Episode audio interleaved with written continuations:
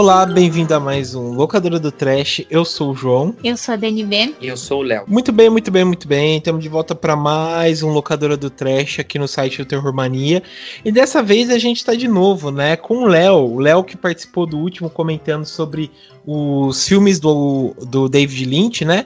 E ele voltou aqui para esse especial que a gente sempre procura fazer, né? De abordar é, um diretor de filmes de horror por mês, né? E nessa vez o contemplado, lembrando que essa é a primeira parte, vai ter é, a segunda, a terceira, que a gente vai abordar de outros filmes dele. Então não jogue pedra na gente se a gente não falar sobre o seu filme preferido desse diretor, que é quem? Ninguém mais, ninguém menos que o mestre do suspense, Alfred Hitchcock, né? Então esse episódio é todo dedicado aos, a, a primeira parte, né, alguns filmes não tão populares dele, né? E a gente vai comentar um pouco sobre ele, né? É, bom, mas antes, né, a gente tem o Léo aqui, para quem não conhece, o Léo é o dono do blog Correio Poético, né? Léo, você quer falar um pouco sobre o, o blog? É, é um blog que eu falo sobre as artes em geral, né? Ultimamente eu tenho postado mais sobre história em quadrinhos do que qualquer outra coisa mas tem lá coisas sobre literatura, texto sobre literatura, texto sobre cinema. E aproveitando o tema de hoje, tem uma listinha lá que eu fiz sobre o, a fase inglesa do Hitchcock, os filmes que valem a pena dar uma olhada, é, dar uma boa olhada, diga-se de passagem, é, os filmes da fase inglesa do Hitchcock. Uhum. Pô, da hora, cara. Passa para mim depois o, o link que eu coloco na, na publicação aqui. Beleza. Uhum. Beleza. Bom, uh, vamos então só para os nossos habituais recadinhos. A gente já volta então para comentar um pouco sobre os filmes do Hitchcock, também fazer uma breve biografia dele, né?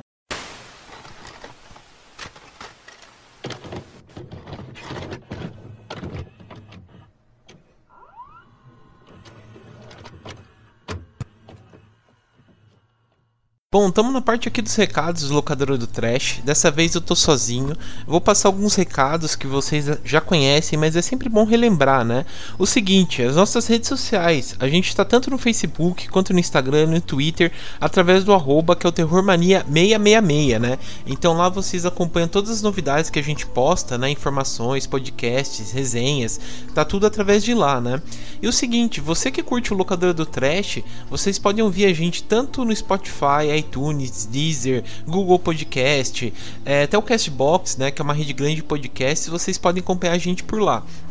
Também, pessoal, fala para vocês entrarem na nossa loja, né? Comprar as camisetas do Terror Mania.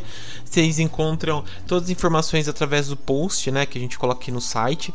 É, também lembrando o seguinte: você que gosta do, da trilha sonora que a gente coloca, né? É, de fundo no podcast e tal, eu disponibilizei através do Spotify as trilhas sonoras que a gente grava, né? Então vocês entram lá, ouçam, ouvem as trilhas, né? Que a gente coloca de cada episódio e curte lá também. E sem falar, pessoal, que é o seguinte: a gente já vem reforçando um tempo tempo, né, que a gente agora tá com Filmon, né?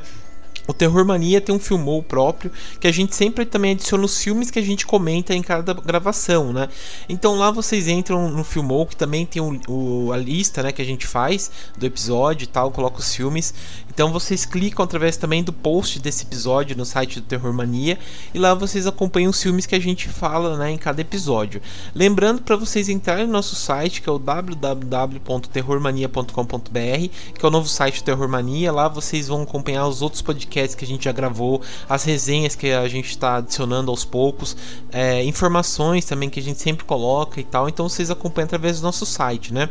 E também você que quer entrar em contato com a gente, né, para divulgar alguma informação de algum conteúdo que você faz relacionado ao terror, é, pedir para ajudar a página, site por aí, é, manda e-mail pra gente que é o contato@terrormania.com.br, né? Por quê? Eu sempre estou reforçando que fica um, um pouco mais profissional e também fica mais fácil a gente conversar com vocês, né? Querem fazer um contato e tal. É que às vezes manda através do Instagram, o Facebook e fica perdido né, na caixa de mensagens lá, então no, no e-mail fica bem mais fácil, né? E também só para terminar que é o seguinte, os podcasts agora estão saindo aos sábados, né? Então sempre ao meio-dia, sempre antes do meio-dia a gente está procurando postar os podcasts para vocês ouvirem, né? E lembrando para vocês compartilhar o podcast sempre com algum amigo, com o pai, com a mãe, com o tio, tio, vó, mandem a palavra do podcast aí pro para quem vocês conhecem, né? Porque assim ajuda a gente também. Então é isso, pessoal. Fiquem aí com o episódio dessa semana.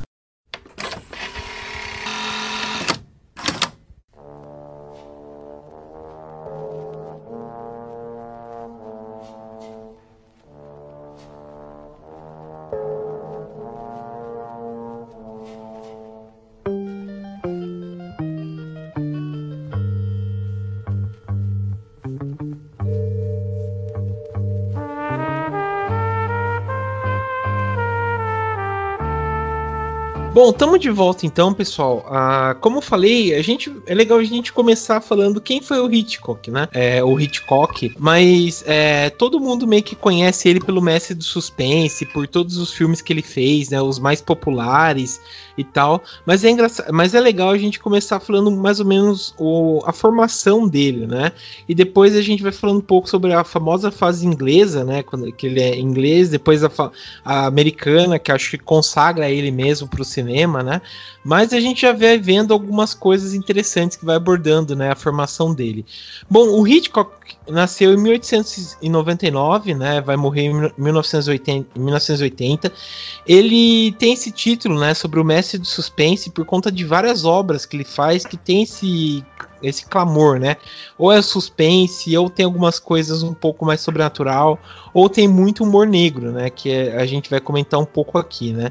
É, o nome do Hitchcock é Alfred Joseph Hitchcock, né? Ele nasceu num bairro é, inglês, né? Aqueles bairros típicos ingleses ele sempre teve uma educação muito rígida, né, por conta do pai. É, então meio que isso dá, dá uma personalidade para ele muito marcante, né? Acho que isso até se reflete na, na, nele como diretor, né?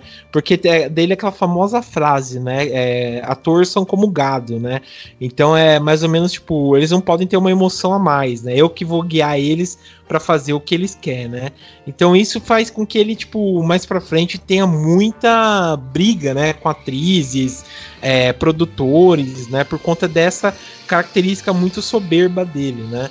É, é, também é legal a gente dizer que ele teve vários traumas né, na infância que meio que deixou ele com essa é, com essa vamos dizer essa característica um pouco mais macabra né mais marcante tem uma história que é legal a gente contar que é o seguinte ele teve um problema na escola, né? Até famosa essa história que ele teve um problema na escola e o pai dele é, junto com um amigo, um amigo do pai que era policial, prendeu ele na, na, numa cadeia quando era criança, né, para você ver esse trauminha dele, e fez com que ele ficasse com medo, né, e pavor de policiais, né. Então, é, é mais ou menos você vê que isso é um reflexo bastante dos filmes dele, né, também isso, porque o policial às vezes é sempre visto com, com mau olhos, né, ou sempre como uma pessoa perdida no meio daquela trama e tal. Então é, é bem interessante esse, esse ponto, né?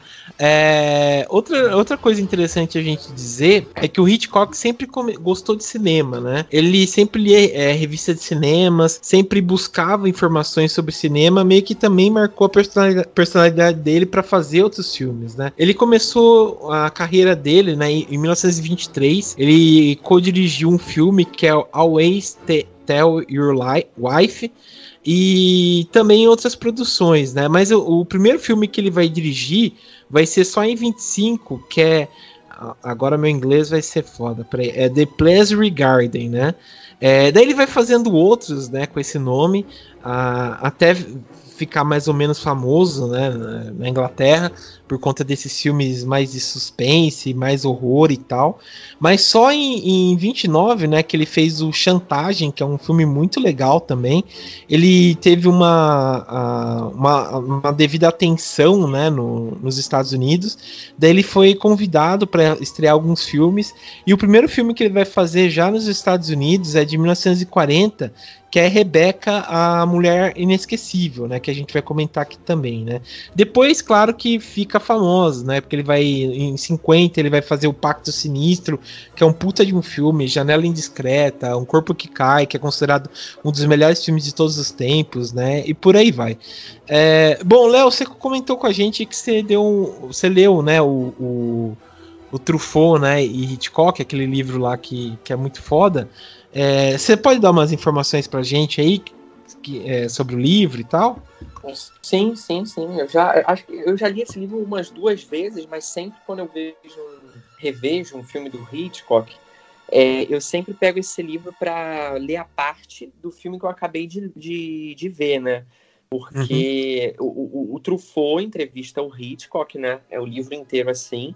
E eles percorrem a, a, a filmografia inteira do Hitchcock, desde quando ele era um, um diretor assistente, igual você falou aí, até o último filme dele. Então é o tempo inteiro um diálogo, um debate sobre como o filme foi realizado em termos técnicos, né? Sobre o filme em si, sobre a narrativa, uma análise do Truffaut que geralmente é muito minuciosa. É, tem também é, é, curiosidades sobre como o filme foi lançado, né? Sobre os problemas, as dificuldades da gravação. E é interessante também que de quebra, né? Você vai lendo o livro e você vai observando como a história do cinema né? A história do cinema, assim, mais focada nas grandes produções, né?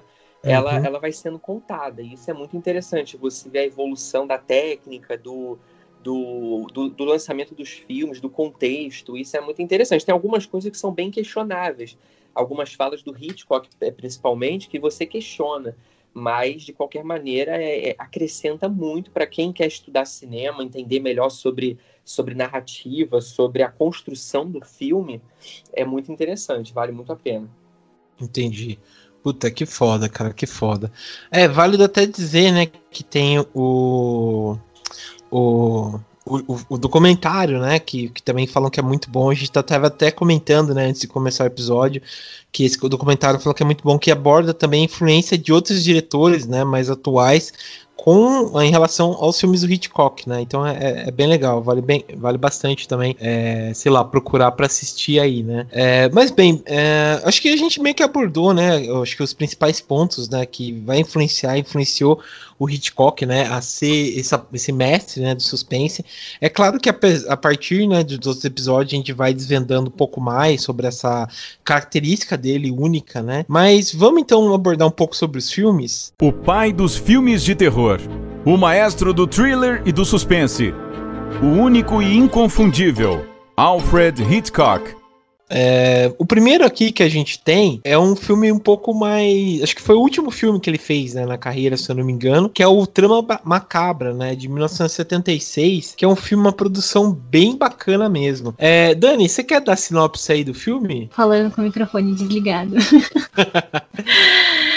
Bom, é, o Trama Macabra, ele conta a história de um. É, de uma falsa médium, né? E o amante dela e eles estão planejando roubar uma idosa. E aí eles começam a mentir para ela, falando que encontrou o sobrinho dela que tava há anos desaparecido, é, mas sem saber que já tinham encontrado esse cara. E aí começa a ficar. Como é que eu vou explicar? Enfim, eles começam a ficar nessa confusão toda aí, sabe? É, eles ficam tentando enrolar a velhinha, enquanto as outras coisas estão acontecendo em paralelo. Uhum. E é uhum. mais ou menos isso. Sim. É, o interessante é que o... uma coisa que eu gosto bastante, principalmente desse filme, é que ele vai colocando uma trama em cima de outra trama, né? É, é, como a Dani falou, né? A trama principal, né? É isso que a médium tentando encontrar, né? O, o sobrinho dela que desapareceu, é, que na verdade ela fez a, a, irmã colocar na adoção, né, o, o menino, e dentro disso aí, é, a trama, vamos dizer, paralela, que vai se juntar, é que tem um casal, né, que eles fazem, eles sequestram, né, pessoas e tal, e, Sim, e meio bem. que vai, sabe, juntando tudo isso até e vamos dizer, ir de encontro e dar, tipo, todo aquele, aquela, aquele plot, né, que, que vai acontecer. E, putz, adorei, cara, esse filme. Confesso que esse é a primeira vez que eu assisti o Trama Macabra. Tem um elenco muito legal, cara. Tem o Bruce Dern, o William David, né, o Ed Launter, que é, vai aparecer uma caralhada de filmes que é, mais pra frente também, né? E tem a Karen Black também, né? Que quando eu vi ela, eu falei, nossa, ela tá aí, né? A Karen Black fez várias produções é, de terror dos anos 70, 80. Ele fez, ela fez um filme que eu gosto muito com o Jack Nixon, que é Cada Um Vive é, Como Quer, que é bem legal também esse filme. Então vale, vale, vale muito a pena assistir esse filme. Léo, você assistiu? O que, que você pode dizer pra gente aí? É, então, é, eu reassisti, né, pro, uhum. pra gente gravar o podcast. E é um filme que eu gosto. Eu gosto com ressalvas. Eu acho que esse filme ganhou muita fama por ter sido o último filme, né, do Hitchcock. Então a gente uhum. tem, que, tem que ressaltar isso. Mas é um filme que, com o passar do tempo, ele foi ganhando uma fama de um filme muito é, muito abaixo do, do que o Hitchcock é, era capaz de fazer, né? De um nível muito uhum. abaixo. Uhum. Mas eu gosto, eu gosto do filme, assim, de um modo geral. É, as ressalvas que eu falei, uma delas, pra, só para dar um exemplo, é o, o fato da, da, daquela personagem, da Blanche, é, ser uma, uma, uma figura muito caricata, né? E uhum. eu não sou, eu não tenho nada contra a caricatura, mas quando ela fica sendo repetida durante muito tempo, sendo que ela é uma das protagonistas, o filme tem duas horas de duração, fica uma coisa enjoada. Então, é, eu tenho essa ressalva contra a personagem dela. Mas, assim, a gente tem muitos méritos que a gente deve destacar do filme, né? Por exemplo, a gente tem que citar o, o vilão, que é, é, que é o Arthur, né? Ele uhum. é um que é o sequestrador, né? Junto com a, com a Karen Black, a, que faz a, a Fran, né? É, ele é um ele é um personagem que eu acho muito interessante. Embora o, o próprio Truffaut no livro tenha falado mal da construção do vilão, ele não fala muito o porquê, ele só deixa claro que ele não gostou do vilão. É, eu gosto desse vilão, eu discordo do que o Truffaut fala. Porque uhum. ele é um vilão que, para mim, que ele é, ele é um, o psicopata perfeito, é o bandido perfeito. Porque ele, ele, em primeiro lugar, ele é um cara muito preciso naquilo que ele faz, ou seja, nos sequestros. Ele é sim, muito sim. bom naquilo, porque ele consegue se disfarçar como um joalheiro, né? Ninguém, ninguém diz que ele é um sequestrador, ele é um cara super elegante e tal. É, só que ele é muito preciso naquilo que ele faz, ele sabe negociar muito bem com as uhum. pessoas uhum. que querem fazer o resgate dos reféns, né?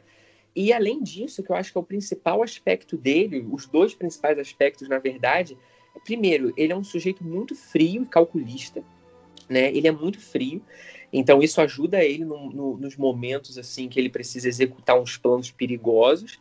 E o segundo ponto é que ele tem um esconderijo, né, dentro da casa dele, é um esconderijo secreto que fica, né? Tem, tem uma parede de tijolos. Aí ele puxa um tijolinho Sim. lá, é, um tijolinho dessa parede, esse tijolinho abre uma porta que dá para um cômodo, que é onde ficam os reféns. Isso aí é esse tipo de, loca, de, de, de, locação, né? De, ou melhor dizendo, né? De, de ambiente, é, eu acho que é um, é, é, um, é um tipo de alimento perfeito para um vilão, né? Porque você Sim. fica com mais medo ainda, né?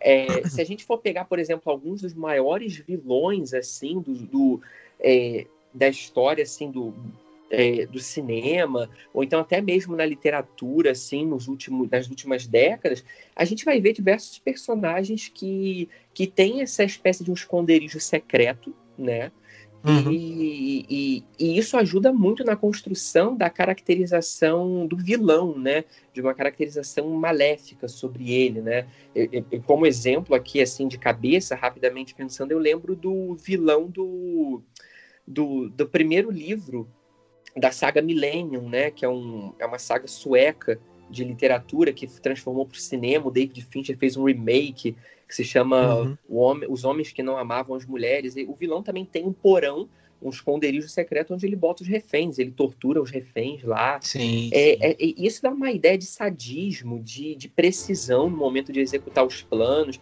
Eu acho esse hum. vilão muito bom. Eu acho que ele. O, o Hitchcock dizia uma coisa, né? Interessante, que quanto mais perfeito o vilão, né? Melhor o filme. Ele dizia muito isso. Então, se a gente partir desse ponto de vista do próprio Hitchcock, dessa leitura dele, a gente tem que falar que o Trama Macabra é, no mínimo, um filme competente, né? Mas a gente tem outros aspectos interessantes espalhados pelo filme, que eu não vou enumerar todos, senão a gente vai ficar umas três horas falando aqui. Mas uhum. eu queria destacar a cena, né, pra, só para fechar meus comentários sobre esse filme, a cena em que ele, em que o casal principal, o casal mais simpático, é perseguido, né? Perseguido não, é, é, eles são perseguidos, mas eles têm o freio do carro sabotado, eles estão descendo uma estrada numa serra. Essa uhum. cena é muito boa, porque além da gente já estar tá, é, identificado com aqueles personagens, a gente criou certa simpatia por eles, então a gente teme pelo que pode acontecer. É, aquela cena é muito bem dirigida quando a gente vê, por exemplo, o, o jogo de cortes muito intenso, o que causa certa uhum. intensidade, o, os efeitos sonoros que são muito bons nessa cena, que botam o, o, barulho do motor do carro nas alturas, e isso faz com que essa intensidade só aumente. E por Sim. fim, a ideia do, da câmera subjetiva, do uso da câmera subjetiva, que às vezes é utilizada nessa mesma cena. Né? É uma uhum. cena rápida, mas muito intensa. E a câmera subjetiva a gente vê o quê? A gente está vendo o que os personagens estão vendo. E a gente está vendo eles desviando dos carros, né? Das, das motocicletas que passam na serra, eles indo na contramão, quase batendo várias vezes. causando um acidente catastrófico lá. E a gente hum. vendo o carro desviando das motos, dos outros carros que vêm na subida da serra, é uma coisa assim muito, muito assim apreensiva. Eu acho muito bem dirigida essa cena, né? E a gente fica naquela, né? O, o a Dani até falou na, na, durante a sinopse, eles vão se aproximando de um perigo em que é, é, é, o trabalho da ironia dramática, né? A ironia dramática é aquilo é, é, quando o espectador tem mais informação do que o do que o próprio, os próprios personagens. É, o Hitchcock sempre trabalhou bem esse recurso da ironia dramática. É, a partir de determinado momento a gente tenta avisar os personagens que eles estão se metendo numa furada, de que eles estão se metendo com gente perigosa. A gente tenta avisar eles, mas a gente se frustra com isso porque nós é, a frustração vem diante de que nós somos espectadores passivos, a gente não consegue uhum. intervir naquele filme, uhum. né? Então, é, eu acho que ganha muito nisso, Trama Macabra, Sim. nesses aspectos que eu falei. Sim, é, não, é interessante, tem vários aspectos que você puxou que, que é interessante somente, acho que nessa cena aí, que é, é, é uma das melhores, acho que, cenas do filme também, é, mas a, o, também tem destaque para os atores, né? Bem engraçado isso que você puxou, foi falando. Eu fui lembrando também essa cena, é, a interpretação, né, da Blanche lá, que é vivida pela Barbara Harris, o George, né, pelo Bruce Danner. E eles são meio assim, apesar deles também não serem as melhores intenções que eles têm, né? Eles vão dizer aqueles ladrões um pouco mais bobo, né? Então você tem a, a você, ele tem o carisma do público, né? Então a, a cena lá que ela, ela, ele, tenta, ele tenta desviar todo o tempo, né, do, do, das pessoas que estão passando, dos carros e tal, e ela que é atrapalhada, né, fica meio que atrapalhando ele, colocando o pé em cima dele e tal, então você vai vendo que ele vai entregando ainda mais, né, essa, essa parte do suspense, essa parte do, sei lá, para deixar mesmo o público é, temeroso, né, pelos, pelos pelo público, né? Pelos Nossa. atores e tal. achei bem bacana isso, né?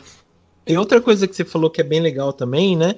Que é a questão do, da trama, né? Que ele vai pu puxando bastante coisa, né?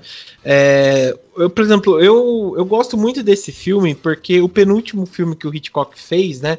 Que foi o Frenesi de 72, eu achei muito ruim. Achei não parecia um filme do Hitchcock, parecia um filme, sei lá, é, como se fosse outro diretor que tivesse feito, não tinha as mesmas características de um filme do Hitchcock. E o trama macabra você começa a ver, né? Por exemplo, a presença daquele humor negro, a presença, sei lá, de uma história que vai levar a outra, aqueles jogos de câmera que é bem, bem legal, né?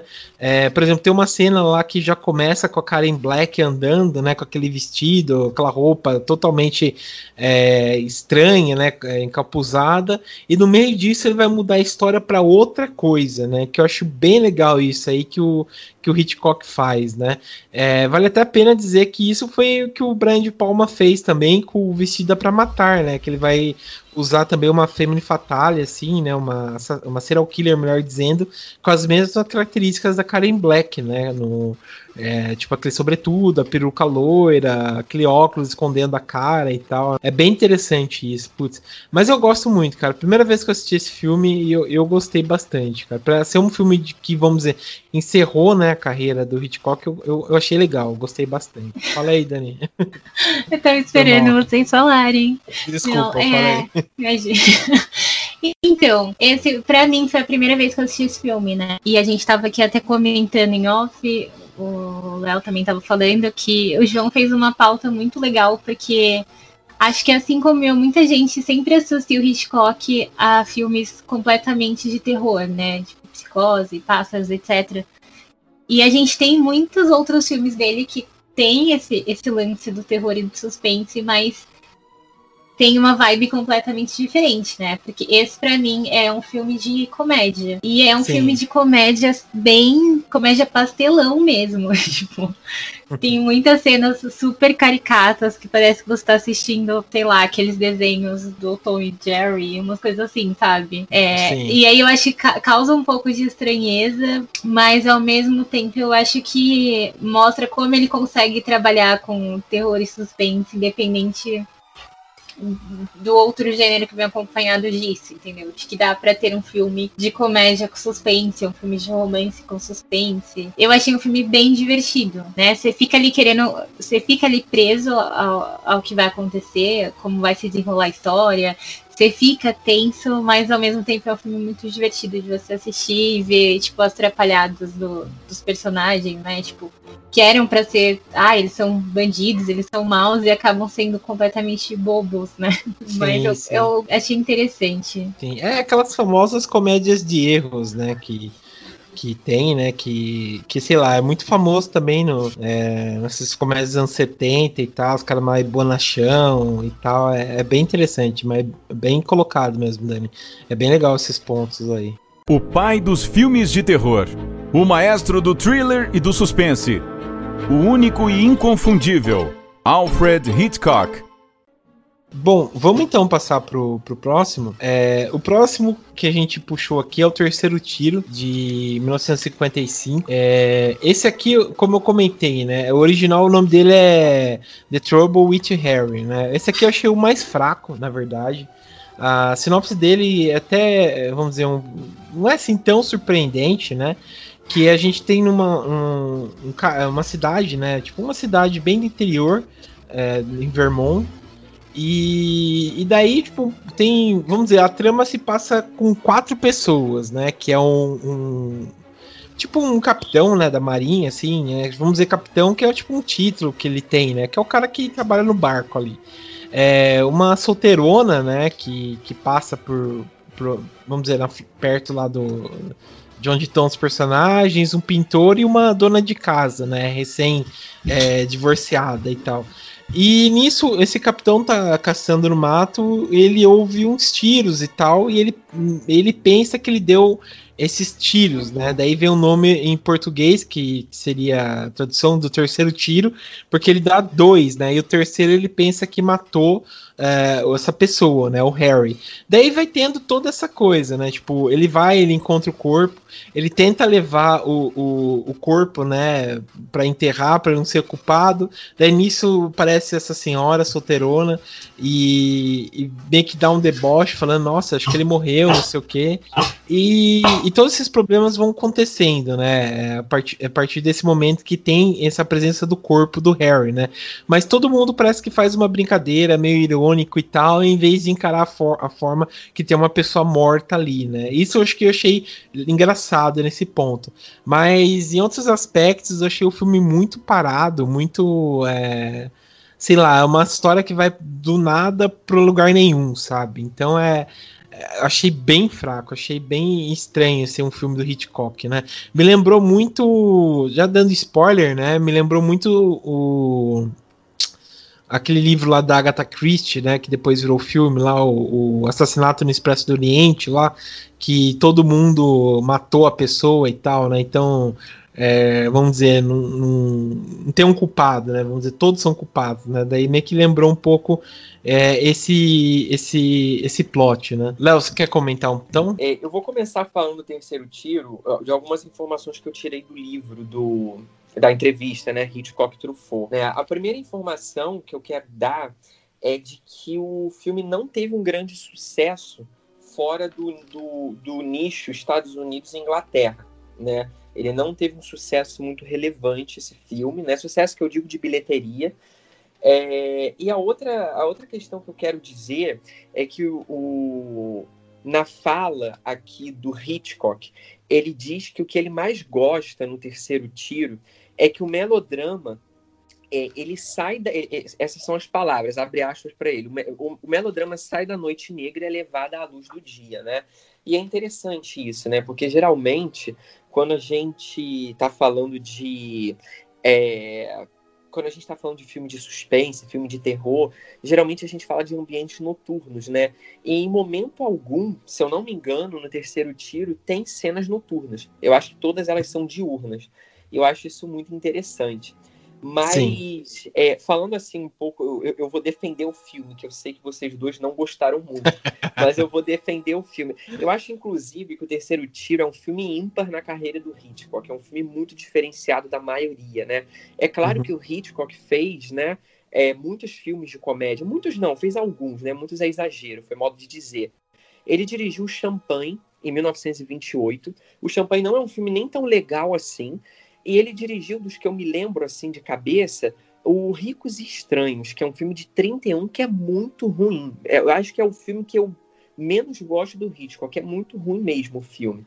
É, mas ele vem com o terceiro tiro, eu acho que ele, ele vem com uma, com uma potência totalmente assim distinta dos outros. É, é, é um filme muito forte, na minha opinião.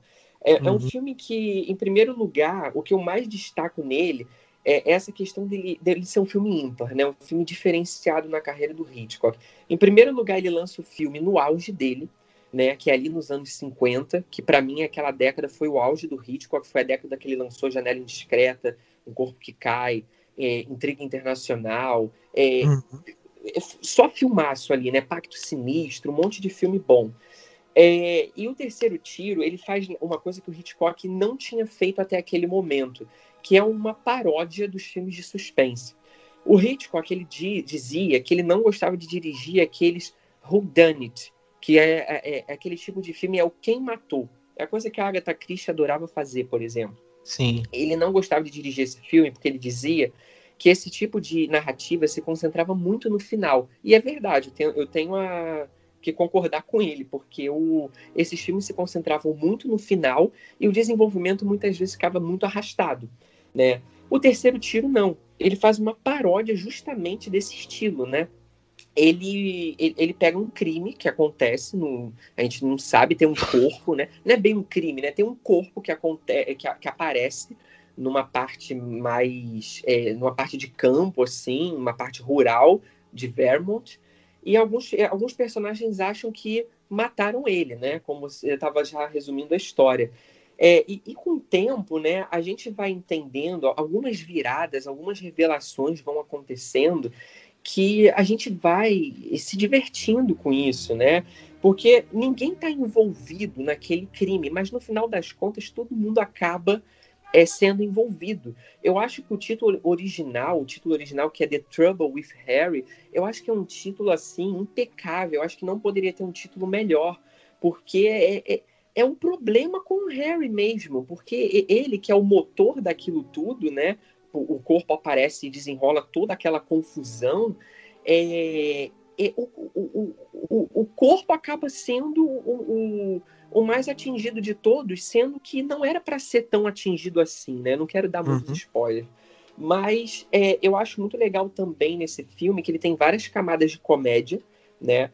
A gente tem, por exemplo, a comédia caricata daquele sujeito que está lendo um livro e fica tropeçando no corpo e não percebe que é um corpo, ele fica Sim. pedindo desculpas.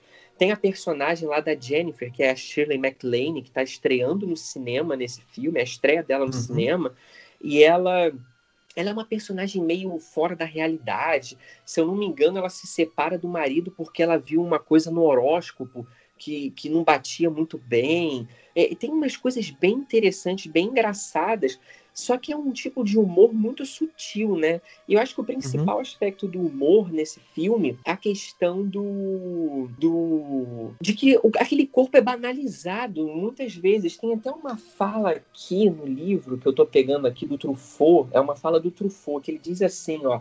Todo o humor do filme decorre de um só mecanismo, né? Eu até discordo disso, mas tudo bem, ó sempre o mesmo. Uma espécie de fleugma exagerada. Fala-se, olha só, atenção a isso, ó. Fala-se do cadáver como se se tratasse de um maço de cigarros. E é muito isso, né? Na cena que uhum. aquele Captain Wiles está lá, é, vendo o corpo, achando que ele matou sem querer o corpo por causa daquele terceiro tiro, né? Chega depois a Miss Gravely e eles começam a conversar, começa a rolar um flerte ali entre eles, sendo que tem um corpo, tem um, um, aparentemente um cadáver na frente deles e eles ficam flertando um com o outro como se não tivesse nada ali, como se fosse uma coisa banal. Eu acho isso muito divertido, é um humor muito sutil. Eu acho que é um filme assim, ele, ele tem um humor bem implícito, mas eu acho que ele é super eficiente, né?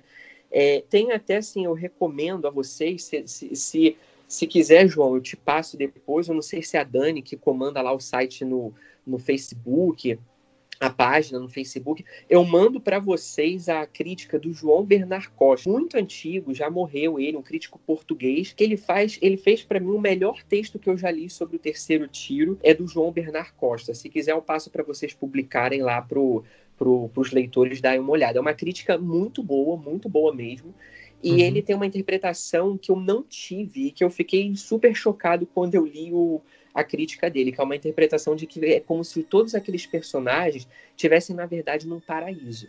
É, e, e ele traz uns argumentos que fortalecem muito essa ideia. Depois eu Puta, mando para vocês. Por favor, mande sim. É cara. muito interessante, é muito hum. interessante. Hum. Aí eu mando para vocês depois. Puta, por favor, cara. Eu só falar aqui algumas coisas antes da Dani falar também. É, uma coisa que eu achei interessante isso aí que você falou é, é bem isso, né? O, o, o, o, tipo, a morte é bem, vamos dizer, qualquer coisa, né? Desacreditada pelo filme e tal, né? Então é como se fosse realmente, como você disse, um maço de cigarro, né? Tipo, sei lá, amassou, jogou fora, então é, é, você é jogado lá, né? É, é bem interessante isso, né? Porque aos poucos você vai descobrindo o porquê dessa banalidade, né?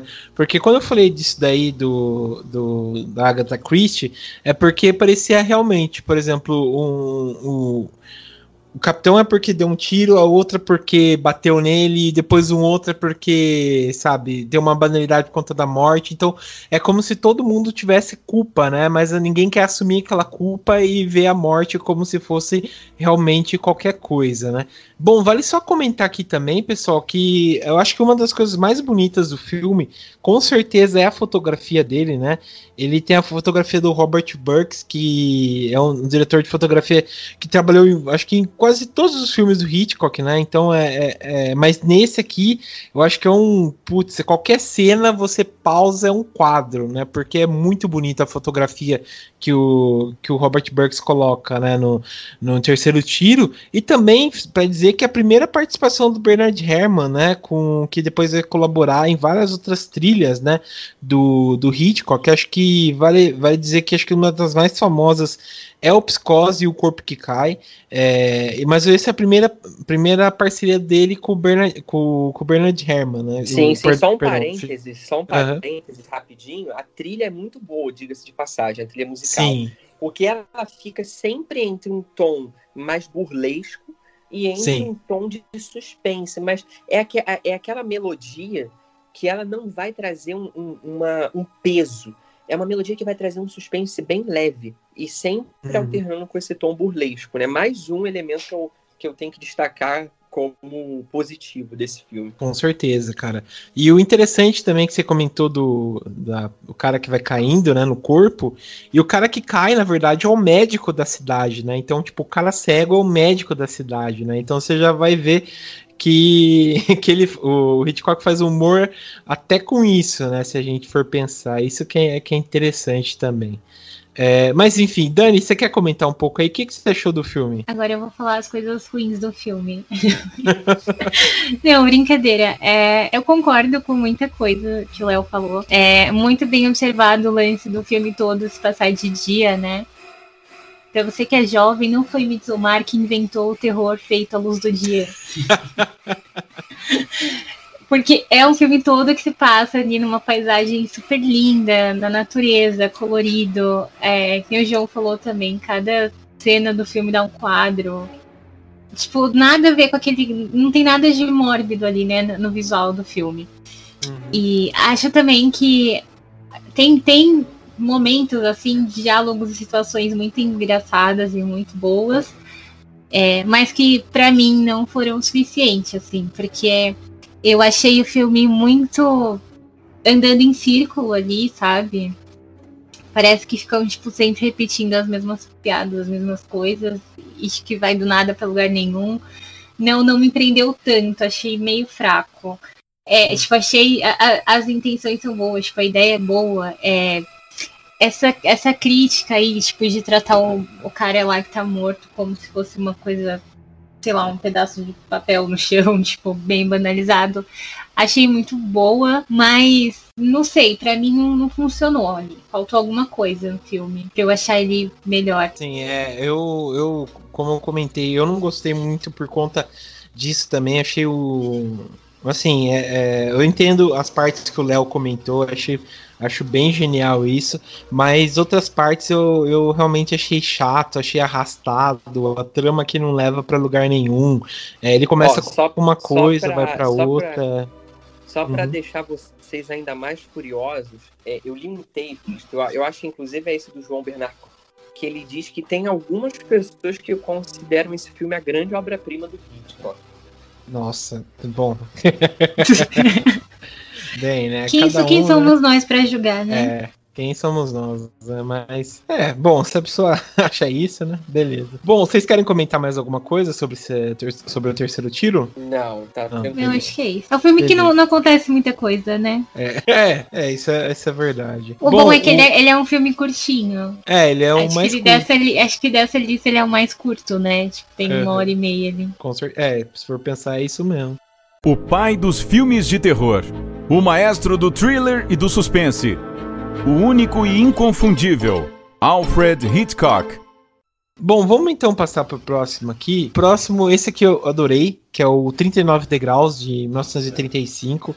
Esse eu acho que já é, é ainda é na, é na fase inglesa, né, do Hitchcock. Então é, é bem legal. É, Léo, você quer dar uma sinopse desse daqui? Bom, vamos lá, vou tentar tirar da, da memória. É, é, eu acho que é a história de um sujeito, né, que ele tá na, ele tá tirando férias lá na Inglaterra, e ele tá num teatro e tal, e ele sai com uma, uma moça, não me lembro como, ela vai para um apartamento dele, né? E, e ela morre por lá, né? Eu acho que ela é esfaqueada misteriosamente. E o, o personagem principal, que agora eu não vou me lembrar o nome dele de cabeça, ele acaba sendo o acusado, né? De, uhum. de ter matado aquela mulher. Sendo que é aquele tema que o Hitchcock ama, né? Do homem errado. E o, o a partir disso ele começa a fugir né, dessa, dessa acusação e ao mesmo tempo em que foge ele vai tentando arrumar recursos que provem que ele é inocente, né? É um tipo de, de, de configuração que a gente pode achar, por exemplo, no filme Sabotador, né? Tem muitos filmes que o Hitchcock trata desse tema.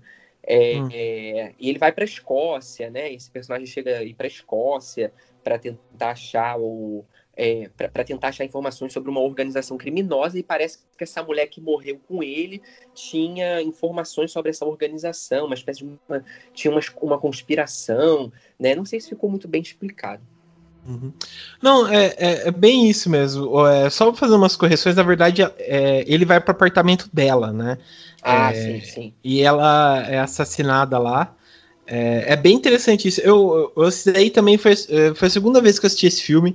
A primeira vez eu assisti muito tempo atrás, então eu revi, eu achei simplesmente genial revendo, porque é, tem muitas coisas que você não pega na primeira vez e na segunda você você pega e é, e é bem legal, porque é, primeiro que eu adoro filmes tipo O Fugitivo, sabe?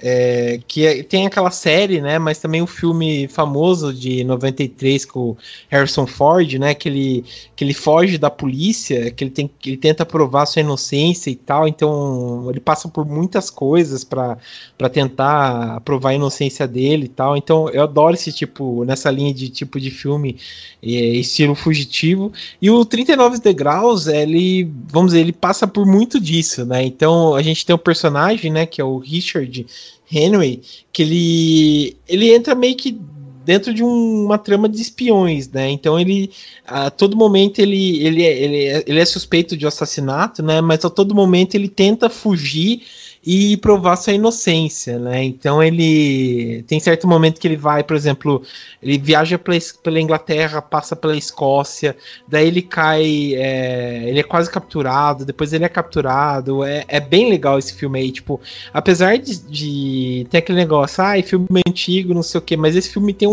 um, um suspense, uma ação que, mesmo para ser, sei lá, 35, eu acho que ele se compara muito a, tipo, a filmes atuais, assim, tipo, por exemplo, de ação, essas coisas, né?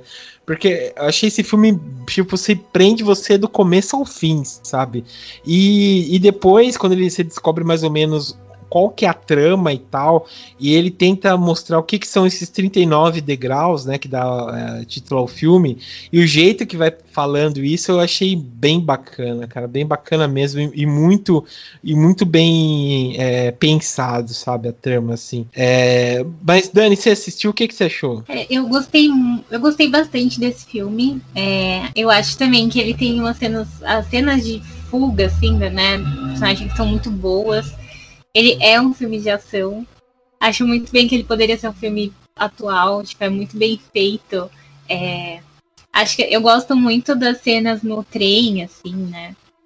Que fica lá meio que pendurado e você fica ali, nossa, meio que sem fôlego, né? Junto com o personagem. É... Uhum. A única coisa que eu não gostei muito foi porque tem umas partes assim que parece que você tá assistindo uma comédia romântica do casal ali discutindo. Uhum. É, não é nada que comprometa o filme por completo, né? Mas eu acho que fugiu um pouquinho ali do, do que tava rolando. Mas é que eu achei muito divertido. É, e gostei muito. Acho que ele conseguiu trabalhar, ele conseguiu colocar ação dentro do suspense do filme de um jeito muito legal. Uhum. Não, é, ele, ele conseguiu, foi um jeito muito bom, muito inventivo mesmo de fazer tudo isso, né? É... Ainda mais se você pensar que é um filme de 35, 1935, uhum. é, você não tinha os efeitos especiais que você tem hoje uhum. para criar um filme de ação, né? Sim, então, sim. É, são, são cenas muito criativas. Não, com certeza. Léo, você quer comentar um pouco aí sobre o 39 degraus? Sim, sim, quero. É, então, os 39 degraus, assim, eu vou, eu vou trazer um termo aqui que, que eu é, é, que eu considero esse filme o filme síntese da carreira do Hitchcock. Não considero o melhor, não, não é isso que eu quero dizer, longe disso. Uhum. Eu acho um filme super competente, mas está longe de ser um dos melhores. Mas é, eu acho que ele é um filme síntese, porque eu acho que ele resume muito bem o que é a carreira do Hitchcock. Geralmente, né, os diretores em geral têm um filme síntese, né? E eu acho que os 39 degraus é um filme síntese do Hitchcock. Primeiro, porque ele trata de um tema que o Hitchcock traria muito posteriormente, que é essa ideia do homem que é acusado por uma coisa que ele não fez, né? É, talvez tenha até alguma coisa a ver lá com a infância, como você estava citando no começo da, daqui da, do podcast. Eu acho que eu acho que ele é um filme síntese primeiro por isso, porque ele trata muito de um tema que o Hitchcock traria muito posteriormente. Se eu não estou enganado, esse é o primeiro filme que o Hitchcock faz isso, dele pegar um tema desse, desse tipo, de acusar um personagem que não, não fez aquilo, que não cometeu o crime. Ele fez isso no Downhill, que é um filme de, de 27. Só que o Downhill é um, é um drama. O Downhill não é um suspense. Então, assim, tratando de suspense, esse é o primeiro filme que tem essa temática, né? É um estilo bem diferente do Downhill. O Downhill é muito bom. É, eu acho que é o, é o, melhor filme da era muda do Hitchcock. Mas é, Os 39 Degraus é o primeiro que trata de forma, assim, tensa, apreensiva, essa questão da fuga. É, uhum. Tem isso que você falou também, né? De que o, trata da ideia do fugitivo. esse filme não deve nada aos filmes de ação, dos thrillers de atual, atualmente. Mas continuando na ideia do filme síntese, ele também acho que é um filme síntese porque ele, ele trata muito do suspense, da apreensão, né? E, e também ele traz é, é, uma coisa né, que se chama understatement. O que, que, que, é o understatement? É, o understatement é quando você traz uma apresentação mais leve, mais branda, sobre acontecimentos mais sérios. Né? Esse é o understatement.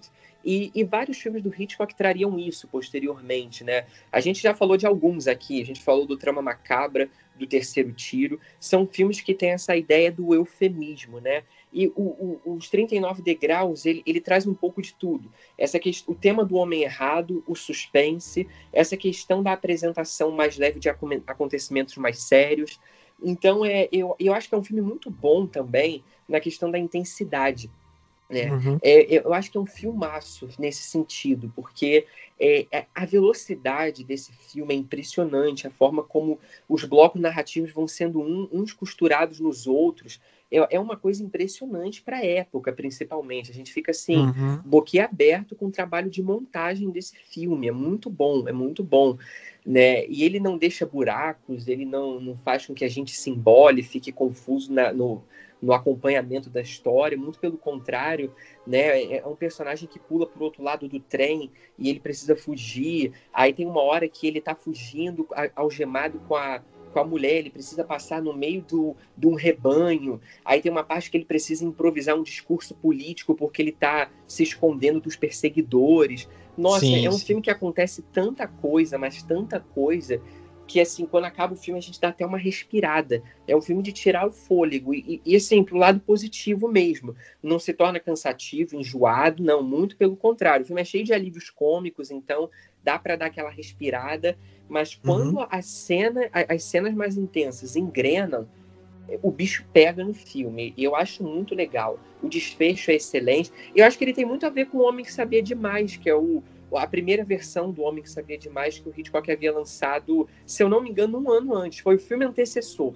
dele. Em Sim. relação aos 39 degraus. É um filme muito bom, muito bom mesmo. Uhum. É, o, é, o, eu só assisti o, o remake dele com o James Stewart, mas é, é, é, você tem razão mesmo. Parece bem bastante o homem que sabia demais. Assim. É, a gente, pode, a gente pode até dizer que os 39 degraus é um aperfeiçoamento da primeira versão do, do Homem Sim. que Sabia Demais.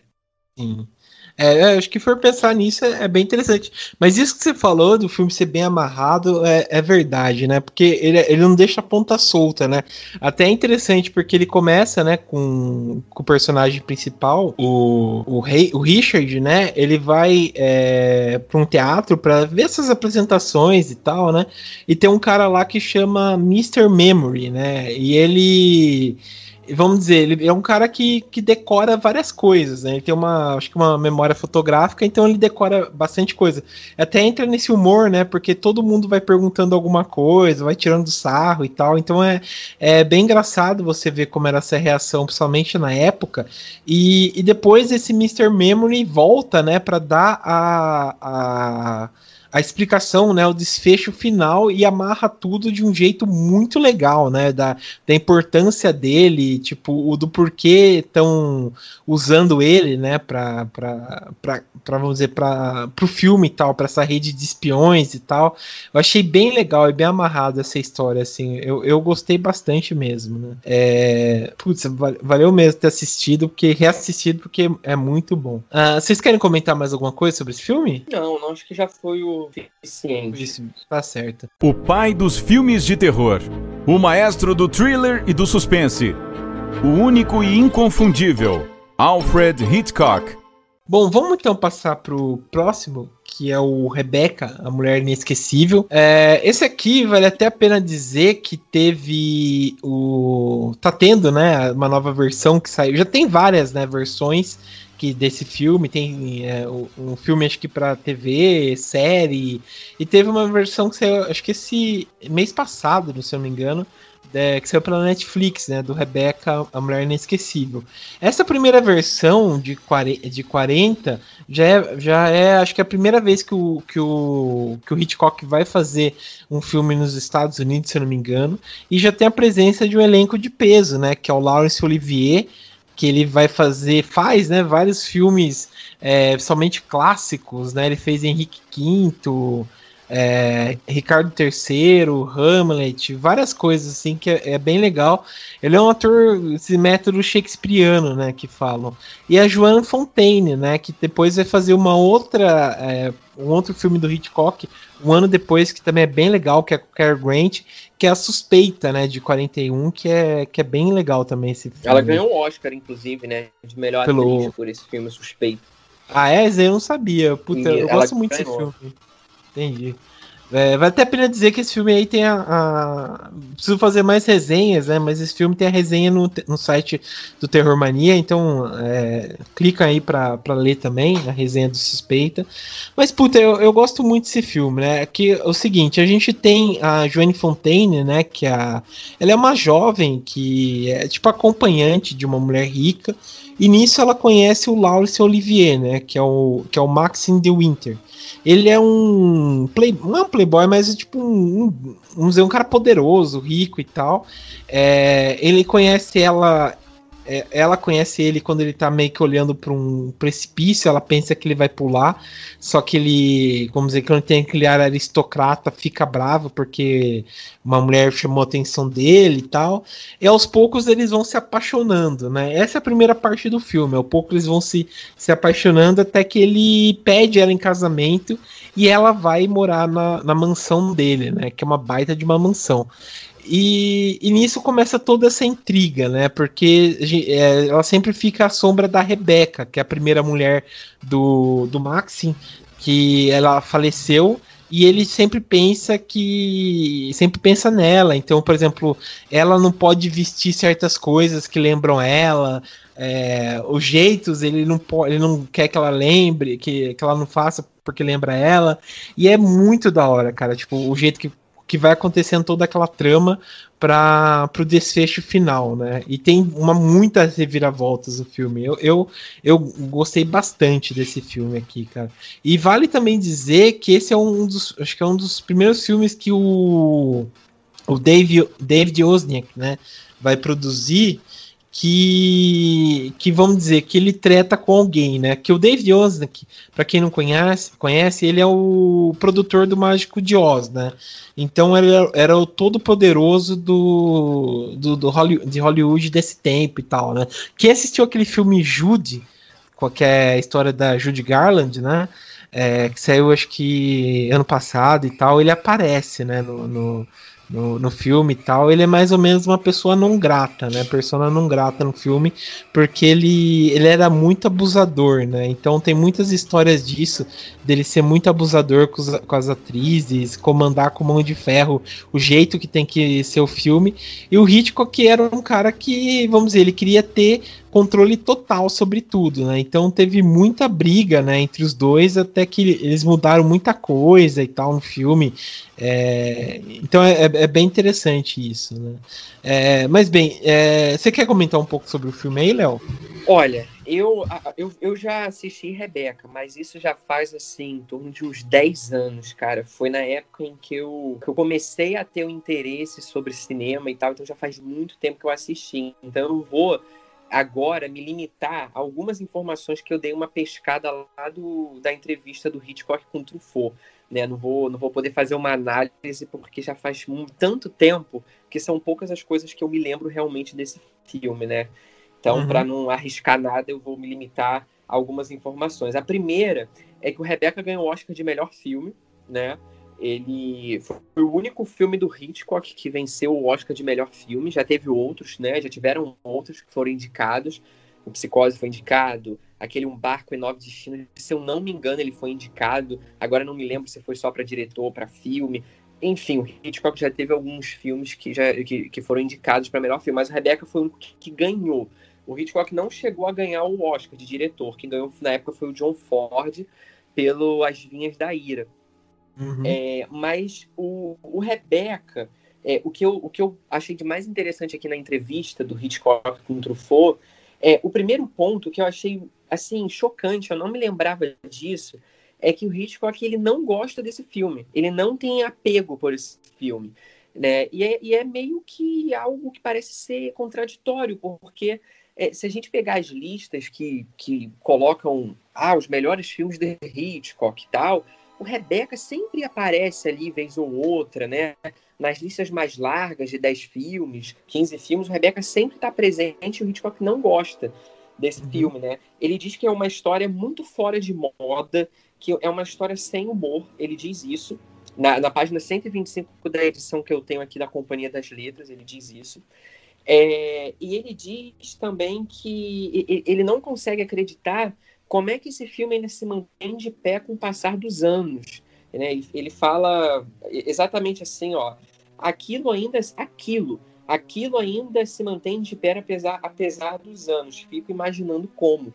Ele diz exatamente isso, mas o Truffaut tá sempre rebatendo ele, elogiando o filme, né? Tem um, um, dois pontos aqui que, que são debatidos por eles, né? Pelo Hitchcock e pelo Truffaut, que eu queria também destacar, tá? Não é uma leitura minha, é uma leitura deles mas eu acho muito interessante.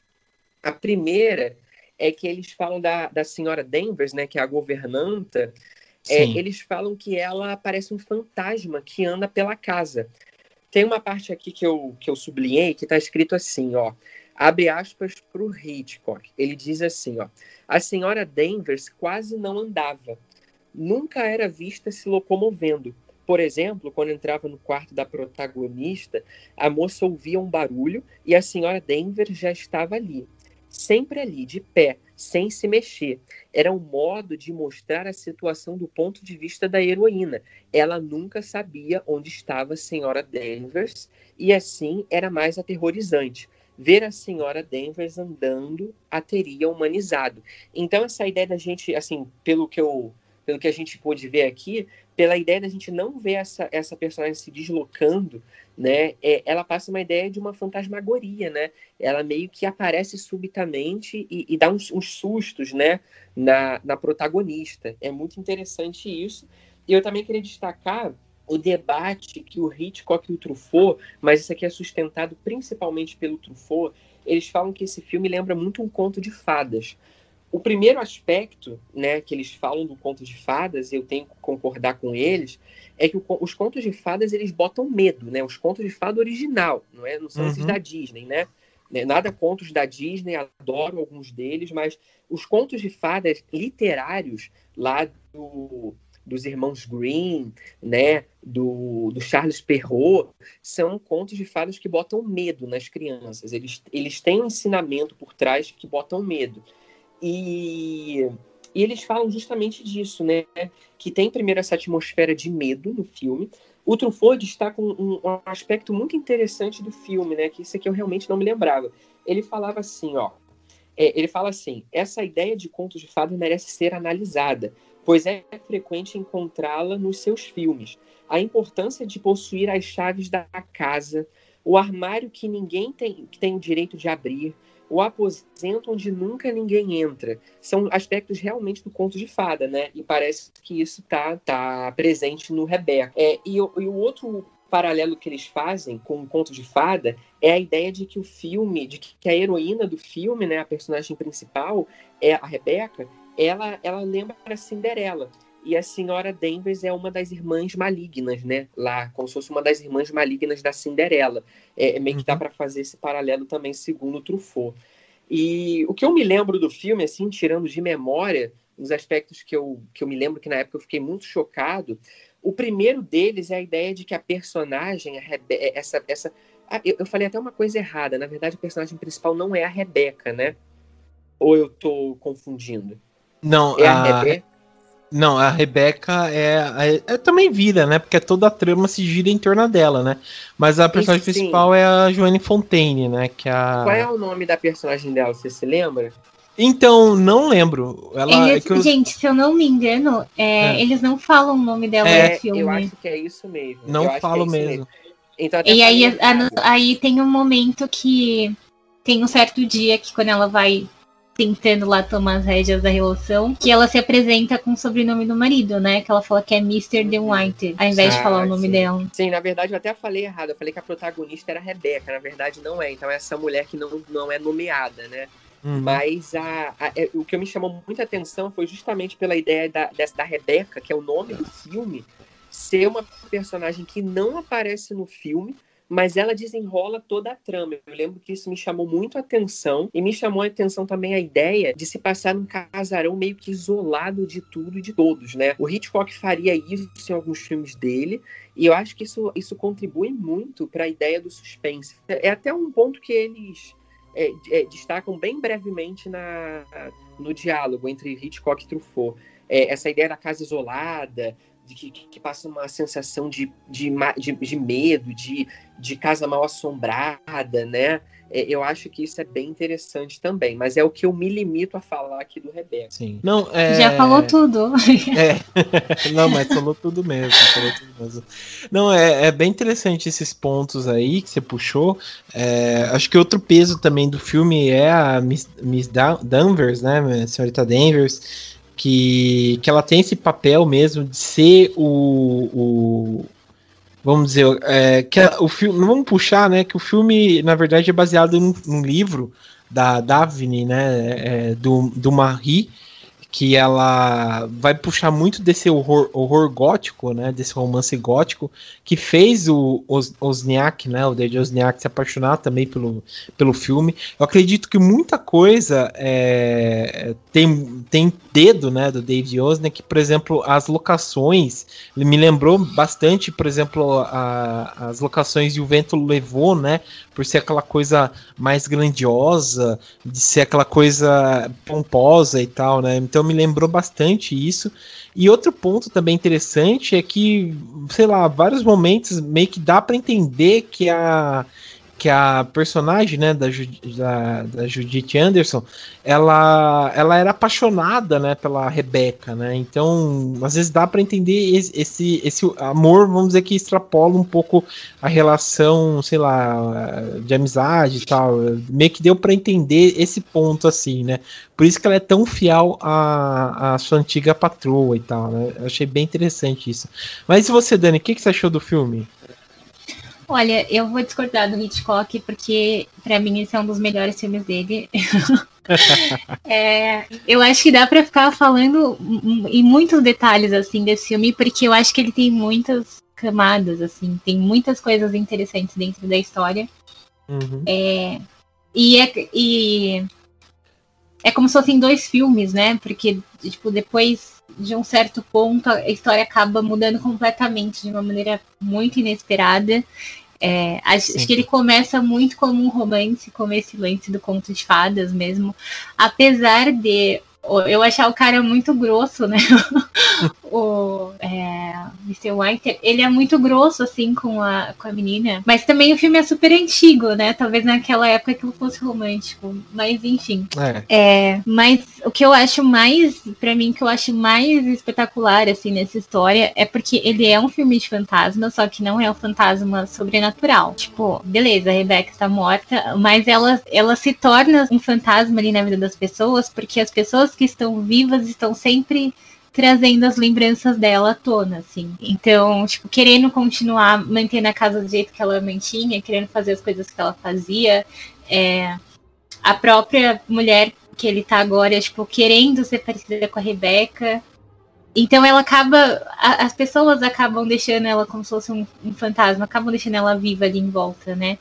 Sim, sim. E, tanto, e aí começa também esse lance dessa nova mulher começar a ficar obcecada pela Rebeca, que acho que isso também acaba sendo um traço de, de terror, né? Quando você começa a ficar obcecado e querendo ficar cada vez mais igual a uma pessoa que tá morta, isso é bem macabro. Uhum. Não, Só que ao mesmo é... tempo o filme, uhum. como é um filme assim, tipo, eu, eu, não sei explicar, é, e como ele tem essa pegada meio de romance, acaba não ficando tão macabro. Mas quando você começa a visualizar a situação, é esquisito.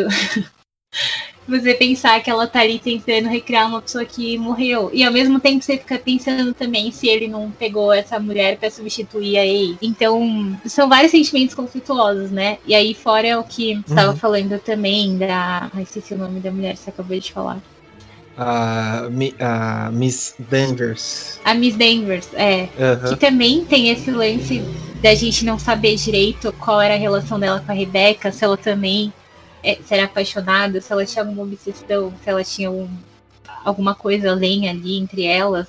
E aquela sensação de que ela tá sempre vigiando ali essa nova mulher de um jeito não muito saudável sim, e que faz sim. com que ela se sinta também sempre perseguida. Enfim, são, são vários pontos do filme, né? Com Eu certeza. achei muito interessante. Sim, ah, tem vários pontos que, que, que é legal também dizer, né? É, esse aí, essa insegurança dela, né? Porque a, a, a personagem da Jane Fontaine, né? A Miss Winter, ela, vamos dizer, ela é órfã, né? Então ela nunca teve, por exemplo, acho que essa é vamos dizer, primeira vez que ela se, se relaciona com, com algum homem, não sei o que. Então ela, vamos dizer, ela é inocente em alguns pontos, né? Você até que vê algum, alguns traços, né, dela assim, né? Tem, tem até uma cena, acho que primordial, é quando ela chega na, na mansão, né, e deixa cair as luvas e ela baixa para pegar, né, em vez, por exemplo, pro empregado deixar, né? É, lembrando que esse filme é de 1940, né? Então, vamos dizer, você tinha que, que ser igual cachorro, né? Marcar seu território e dizer eu que mando aqui, né? Então é, é tinha aquele traço de subordinação e não sei o que. E outra cena também que, que você vê a influência dela mesmo, né? Que acho que isso daí também reflete bastante nisso que o Léo falou, que é uma cena que a, que a Rebeca vai ter uns, um baile de, de fantasias lá, e a, e a Miss Dwayne, a, a a, senhora do, Duane, né? Ela fala assim, né, pra, pra Rebeca pra se fantasiar igual a mulher do. Pra perdão, pra, pra Miss uh, Joanne Fontaine, né? Se fantasiar igual a mulher do quadro, não sei o que, né?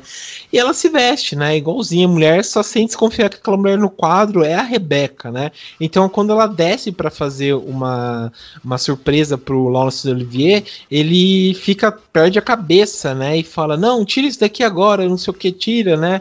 E, e ela vai pro quarto da Rebeca, né? Para tirar satisfação com a, com a, com a Miss Duane, né? Ah, e ela fala, né? Ah, eu. Ela, ela, ela, fala assim, né? Meio que tenta fazer ela cometer suicídio, né? Então ela fica meio que tipo atrás, né? Que isso daí lembra bem que o Léo falou, desse, dela ser uma aparição, né?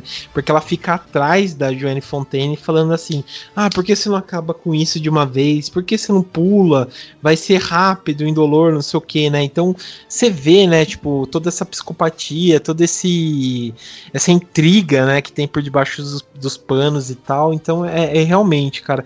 É, o Hitchcock acho que às vezes cara, falou, acho que é mais por conta de soberba dele querer ter mais, é, vamos dizer, controle sobre as coisas, né? Acho que ele não teve muito controle sobre esse filme, por isso que ele renega bastante, né? É a mesma coisa que o, que o Stephen King com, com o Stanley Kubrick, né? É, o Stephen King teve treta com treta com, com, com o Stanley Kubrick quando fez o Iluminado, não gostou, não sei o quê. Ele fez a versão dele do, do Iluminado, ficou uma bosta, né? E, e tem uma versão do, do Stanley Kubrick, né? Mas enfim, acho que é, é. Que é mais ou menos isso. Acho que talvez seja por isso Eu que o Hitchcock. é... Kubrick, hein? Só pra, pra avisar aí. É. Eu sou Também. time Kubrick. Eu falava. Eu só queria eu voltar um pouquinho. Fala aí, né? Não, eu só queria voltar um pouquinho ainda falando do filme. É. Porque uma coisa também que me intrigou foi porque, assim, ao mesmo tempo que a gente o filme, eu não sei se isso é spoiler, né? Mas enfim. Do mesmo jeito que o filme acaba e a gente não vê, a gente não vê em momento nenhum a Rebeca, a gente não sabe o que é verdade ou mentira, a gente só a gente imagina também como ela é, porque a gente vê as pessoas contando várias versões diferentes de quem ela era, né? Uhum. A gente também acaba não conhecendo quem é essa mulher com quem ele se casou agora de novo. Porque a gente não sabe o nome dela, a gente não sabe direito a história dela. E ela também vai se transformando na medida que ela vai descobrindo as coisas, assim. Que ela vai convivendo mais com ele. Ela vai revelando outros lados dela.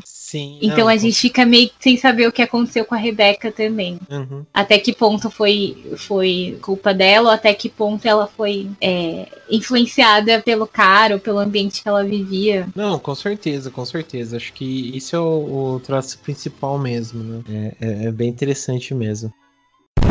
Opa, dei um tempo aqui na gravação para passar o recado da Isa. Ela não pôde participar desse programa mas ela quis dar sua contribuição falando sobre Rebeca, a Mulher Inesquecível.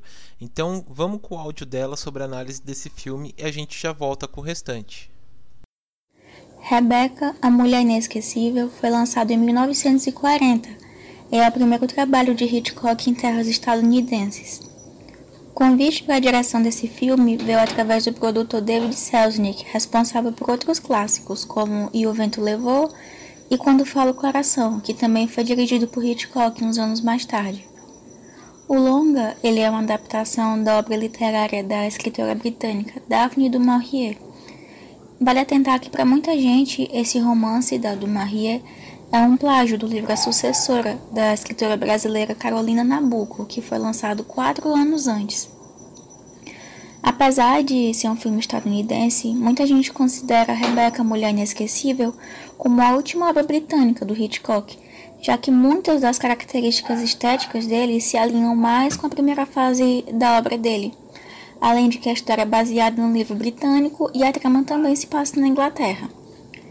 Por não seguir todos os padrões e características das obras mais populares do Hitchcock, principalmente nesse distanciamento que ele tem do humor, Rebecca, a Mulher Inesquecível, pode ser rotulada como uma das obras mais sombrias de toda a filmografia dele. Antes de apresentar algumas considerações sobre o filme, eu vou ler uma breve sinopse. Em Rebecca, a Mulher Inesquecível, uma jovem de origem humilde se apaixona por um sedutor aristocrata, com quem se casa um pouco tempo depois. A bela moça muda-se para a gigantesca propriedade do marido, que é comandada por uma rígida, rígida governanta.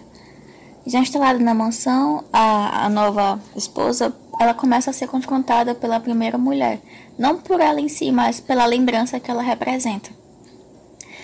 E a governanta da casa, ela passa a atormentar a vida dessa nova esposa, é, deixando ela com medo, enchendo ela de dúvidas.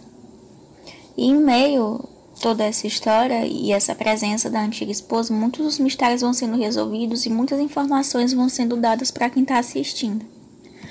Para mim é bastante simbólico. Essa personagem da nova esposa não possui nome nem identidade. A partir disso, a gente já pode analisar a relevância da Rebeca em detrimento da, da nova esposa. A Rebeca, por mais que nem apareça de forma propriamente dita, é ela quem rege toda a história, e tudo ali acontece ou deixa de acontecer por conta da Rebeca, mesmo após a morte dela. Inclusive, o nome dela ser usado como título do filme é uma grande prova disso. Eu encaro esse filme como um conto de fadas mais gótico, onde toda a construção, toda a aura fantasmagórica e até mesmo a mansão me remete a essa sensação de medo, de melancolia, como um, um conto mesmo. O próprio Hitchcock ele afirmou que essa casa, a mansão, é uma das personagens mais importantes de todo o filme. Rebecca, Mulher Inesquecível, ganha o Oscar de melhor filme e de melhor fotografia, além de ser indicado ao Oscar de melhor diretor e mais outras nove categorias: melhor ator, melhor atriz, melhor atriz coadjuvante, melhor direção de arte, melhores efeitos especiais, melhor montagem, melhor trilha sonora e o melhor roteiro. A trilha sonora desse filme é um espetáculo à parte. Ela é de responsabilidade do compositor alemão Franz Waxman, que foi indicado ao Oscar de melhor trilha sonora 12 vezes durante a carreira dele e foi premiado duas vezes. O pai dos filmes de terror. O maestro do thriller e do suspense. O único e inconfundível. Alfred Hitchcock. Bom, vamos então para o último filme. O último filme aqui, como eu falei, né? Eu queria ter puxado outros filmes um pouco mais conhecidos, mas acho que não teria como, né? Acho que a gente precisa falar da, dessa obra-prima também do Hitchcock, que é o Psicose, né? De 1960 que ele fez, ninguém acreditava né, nele, e, e, ele fez daqui, fez acreditar, né? E, e, e, lançou, né? Esse filme aqui. Puta, eu acho que Psicose é um dos filmes primordiais, né? Do, do dele, né? Dessa nova fase que vai marcar, acho que a carreira dele, né? É, bom, acho que nem vale a pena dizer muito sobre sinopse, né? Porque quem não viu, pelo amor de Deus, né? Então vamos logo quem, quem não, quem não viu tá, tá ouvindo um podcast errado. É, com certeza. Mas vamos pro. É, vamos ver. Dani, começa você. O que, que você achou do, do, do Psicose? Ah, esse filme é um clássico, né? Eu acho que ele, ele editou muita coisa que acontece hoje em dia nos filmes de terror, assim. Ele é um daqueles filmes que, que é usado como guia até hoje. Não é à toa. Hum.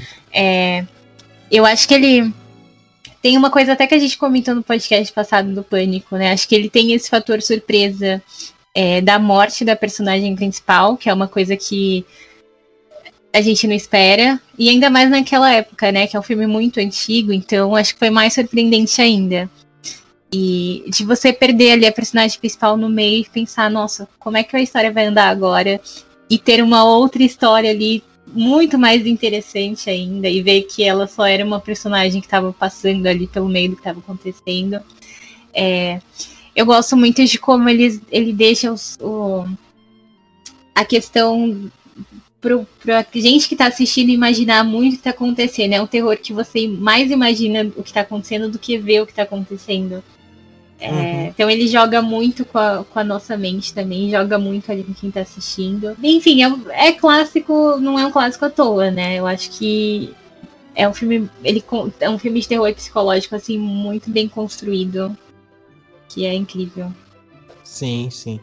É, você, Léo, o que, que você quer. Você tem algum comentário que você quer fazer? Acho que você tem, né? O que, que você achou do Psicose aí? Você falou que você comentou no grupo, né? Que você já assistiu bastante vezes. Sempre se surpreende é, quando você vê de novo? É, não, então. O, o, o Psicose é aquela, aquela obra-prima absoluta, né? É, hum. é, foi o primeiro filme, assim, que eu me lembro. Foi o primeiro filme que eu. Esse, um, filme importante que eu tenho assistido, assim.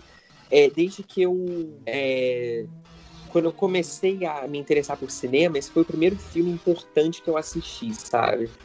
E eu tenho um carinho até hoje, né, por esse filme. Eu gosto muito do filme, claro, pelo por ele, ele ser genial, brilhante. Eu considero esse um dos maiores filmes da história do cinema. Arriscaria dizer que um dos cinco maiores da história do cinema, em termos de qualidade mesmo. É, uhum. é um filme impressionante, cara. É um filme impressionante. Porque o, o Hitchcock, ele, ele, surpreendia muito a gente, ele vinha com umas direções absurdas, né? Tipo num corpo que cai, janela indiscreta e tal. Mas ao mesmo tempo o Hitchcock tinha muitos filmes meio que repetitivos, né? Na, na filmografia dele. Só que eu acho que o Psicose, ele é uma. Eu tenho tanta coisa para falar dele que eu vou tentar ser conciso. Eu já li muito sobre esse filme, eu já refleti muito sobre esse filme, já vi muitas vezes. É, é um filme que eu tenho um carinho muito grande, que é, é, é impressionante. Esse filme é isso aí que você falou. A cada, a cada revisão que eu faço desse filme é, tem uma coisa nova para contar.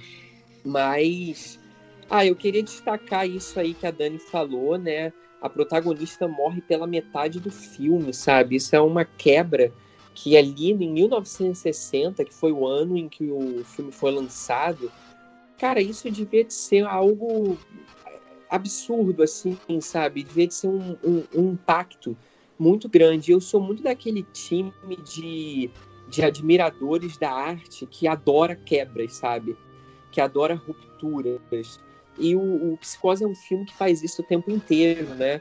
Eu vou tentar, assim, esboçar um pouco alguns aspectos que é, colocam Psicose como um filme de incômodo. Uma vez eu fiz um trabalho para graduação sobre psicose, de uma disciplina, é, e, e, eu tratei do psicose, né? Eu, eu esbocei, que eu me lembro nesse trabalho, os aspectos de incômodo desse filme, né? É, em primeiro lugar, assim, a gente está falando dessa questão da quebra, né? De que a protagonista morre no, pela metade do filme. Isso é algo impressionante, né? A protagonista aqui, ela não tem imunidade, não tem imunidade. E era uma ousadia imensa para a época, né?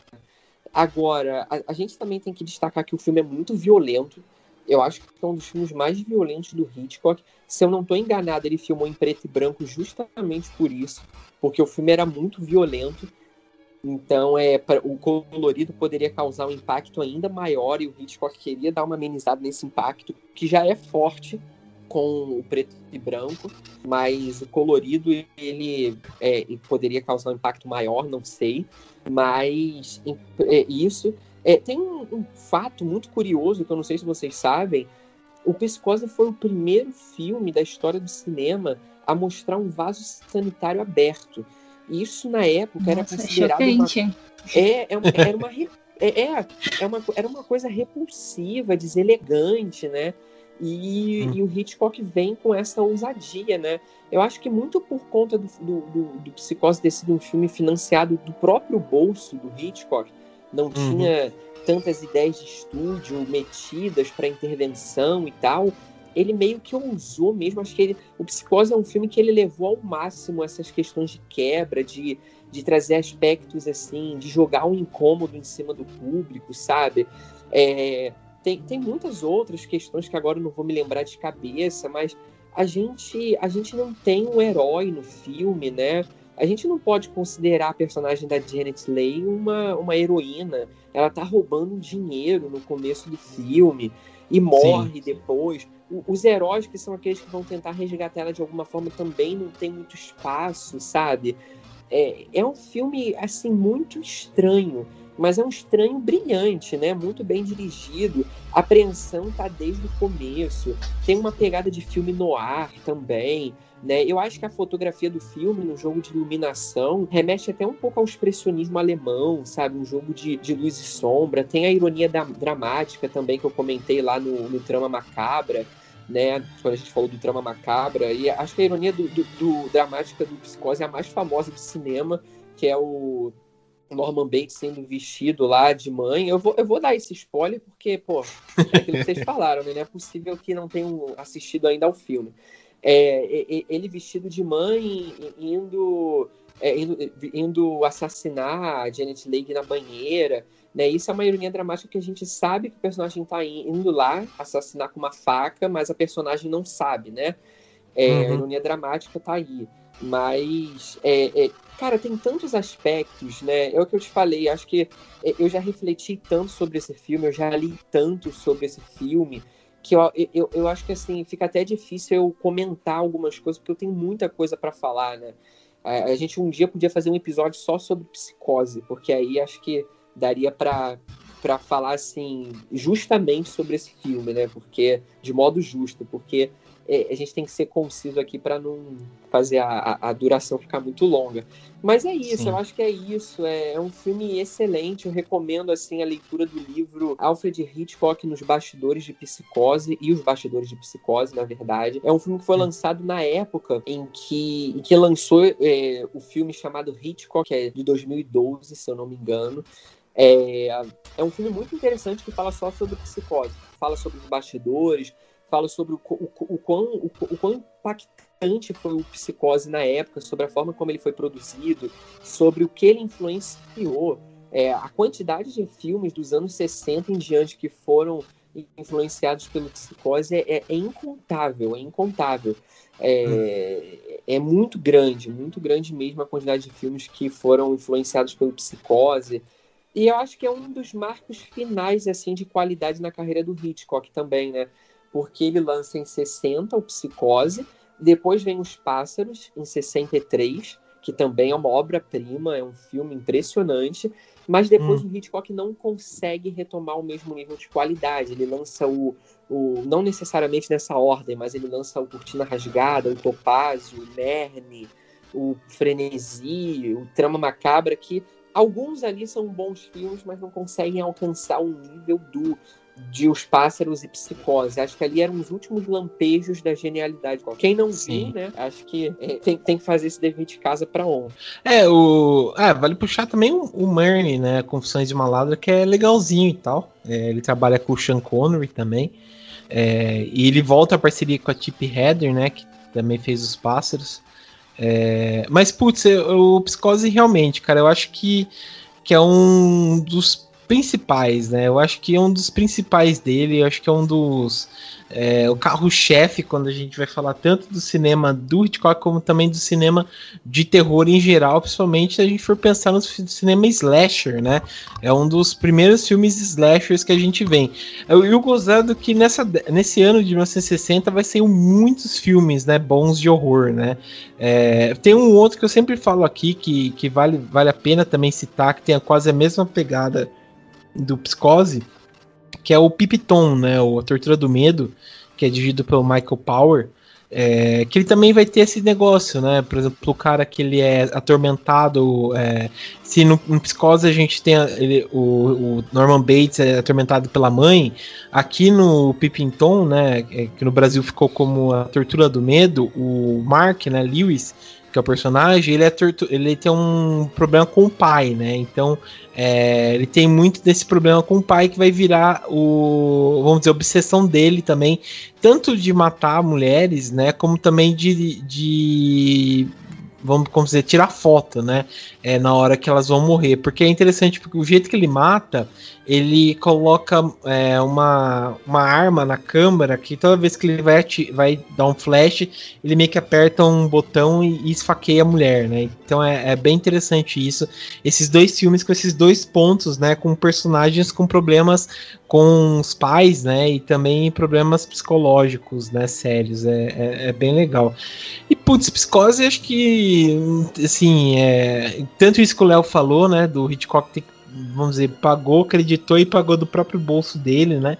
E foi esse sucesso todo que, que é, é, até hoje em dia, né, quando a gente vai falar de cinema de horror, e também o fato da, da tanto da trilha sonora do Bernard Herrmann, que é clássica, né, é, a cena do chuveiro que, que você falou também, Léo, é, é um, um, primor, por exemplo, quando você vai estudar cinema mesmo, né, que ele vai colocando todos os o, o o jeito para você sentir medo, né? É, vamos dizer, você tá no lugar mais é, próprio para você, se sentir desconfortável, que é o banho, né? Você tá tomando seu banho, você tá totalmente assim, é, dizer, despreparado, né?